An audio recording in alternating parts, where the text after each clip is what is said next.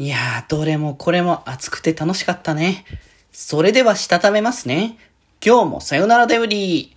はーい、どうも、皆さん、こんばんは、デジェジでございます。はい、この番組は、今日という日に、さよならという気持ちを込め、聞いてくださる皆様にお手紙を綴るように、僕デジェジェがお話ししていきたいと思います。はーい、ということでですね、あれですね。いや、今日はね、お昼からね、あのー、イブのリメイク版の実況をさせてもらってたんですけど、なんか、やっぱ、一回やったっていうのも結構でかかったと思うんですけど、まあ、なんだかんだなんか楽しんでやることが今度はイブはできたなって感じ。でもなんかやっぱしょ、一回目、てかそのリメイク前のやつをやらせてもらったところから結構内容も変わってとか、覗き部分も変わってたりとかして、なんか楽しむ要素っていうのも結構増えてたんじゃないかなって思うし、なんかそれこそなんだろう、こう、その、えっ、ー、と、飾ってある展示品のなんかコンプリート率みたいな感じだったりとか、なんかやっぱそういったものの部分とかがやっぱ結構あの追加されてたから、は初めてやる人もそうだし、一回やったことある人でもやっぱリメイク版やった方がいいんじゃないかなっていうのはね、あったので、ぜひぜひね、ちょっと気になる方はね、まあ、スチームとかの方でね、売ってますので、ぜひチェックしていただけたらなと思っております。はい。そういうことで、その後にですね、僕終わった直後から、えー、バンダイナムコエンターテイメントフェスティバルセカンドっていうね、今回も、えー、昨日に引き続きね、見てたんですけれども、いやー、今日は今日でまた盛り上がりましたね。所定でシャニが来て、シャニがこう、ユニット、全体曲ユニットメドレーって形でドドドっていう勢いでね、ちょっと来た後に、そのすぐ後から まあ僕の本命ですかね。アイドルマスターサイド M が、まあ来たというところで、まあ今回メンツ的にはどんな感じのセトリになるんだろうっていうのがちょっとわからない部分でもあったんで、まあ気にはなってたんですけど、もう今回はま全体曲2曲に加えて、まあ、こう、プロミが、まああった後というタイミングもあっての、えー、属性曲メドレーっていう形で、まあ前回それこそね、披露できてない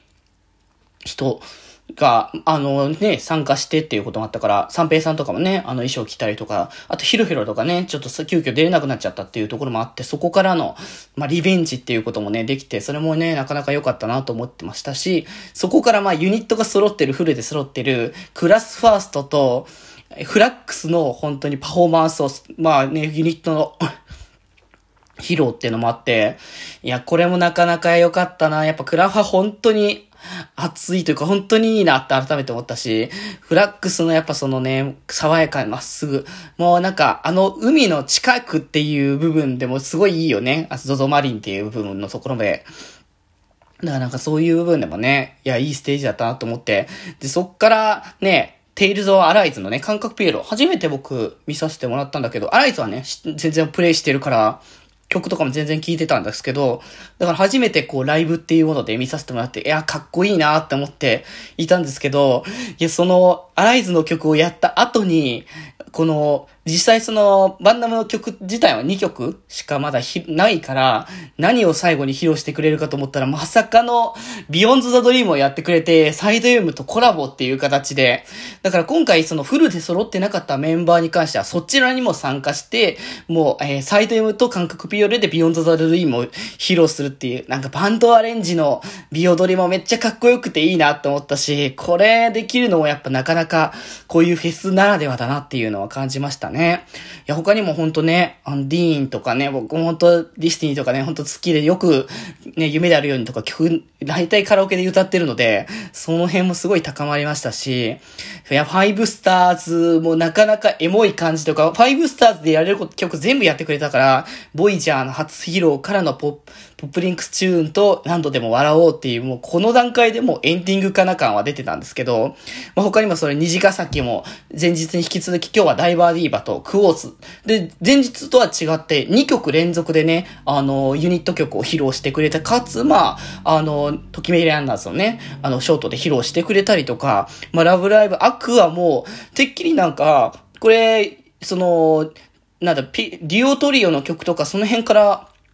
来るのかなと思ったら、ゴリッゴリにアクアの曲持ってきて、かつ、めちゃめちゃ強いところの曲ばっかし持ってくるから、いや、めっちゃ高まる。いや、このなんかフェスのところでジモアイダッシュのやってくれるのはなかなかなもんだなって思って、いや、めっちゃセレクト良かったなって思いましたね。